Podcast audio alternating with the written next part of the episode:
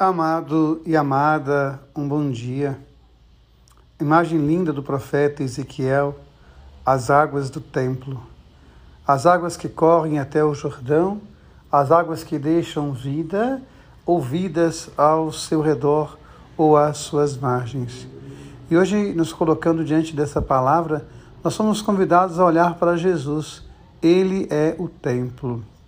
É muito curioso no Evangelho como ele vai se mostrando cada vez mais como o templo de Deus. Lá no livro do Apocalipse, já disse isso essa semana, vai dizer que na cidade de Deus, na Nova Jerusalém, não haverá templo. Deus será o seu templo. Na Nova Jerusalém não haverá luz, porque Deus será a sua luz.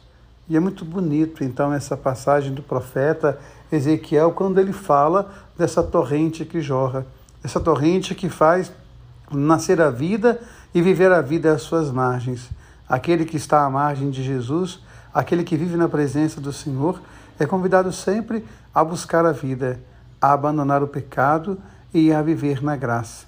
E é tão bonito o Evangelho de João quando ele vai dizer para nós que quando Jesus morre na cruz, seu coração é rasgado, e do coração rasgado jorra uma fonte de água viva.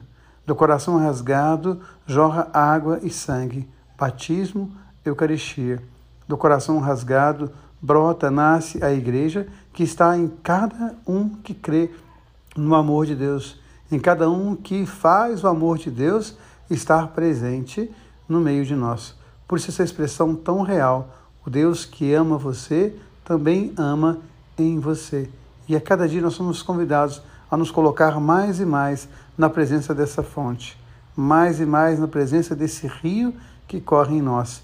Aquele que crê no Cristo fará jorrar do seu coração uma torrente de água viva. Deus ama você, Deus ama em você. Amém.